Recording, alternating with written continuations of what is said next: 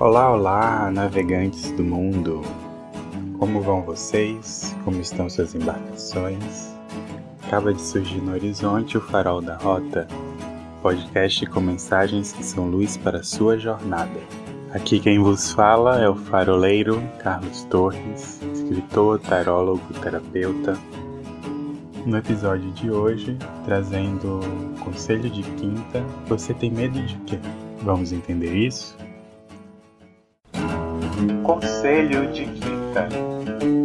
E o arcano que traz Conselho de Quinta de hoje é o Cavaleiro de Espadas. Ouve a mensagem dele. Inflexibilidade. Às vezes, pode-se tender a acreditar que só o que é firme é certo ou melhor, mas veja o bambu que verga, mas não quebra. Passou a tempestade e ele ficou, enquanto outras árvores tombaram com suas raízes arrancadas. Esse cavaleiro te convida a perceber onde e por que você está rígido demais.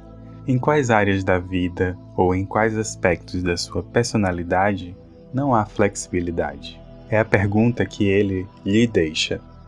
Disposição para conflitos.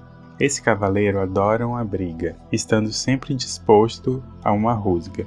Por isso, perceba também se você não tem exagerado nas suas.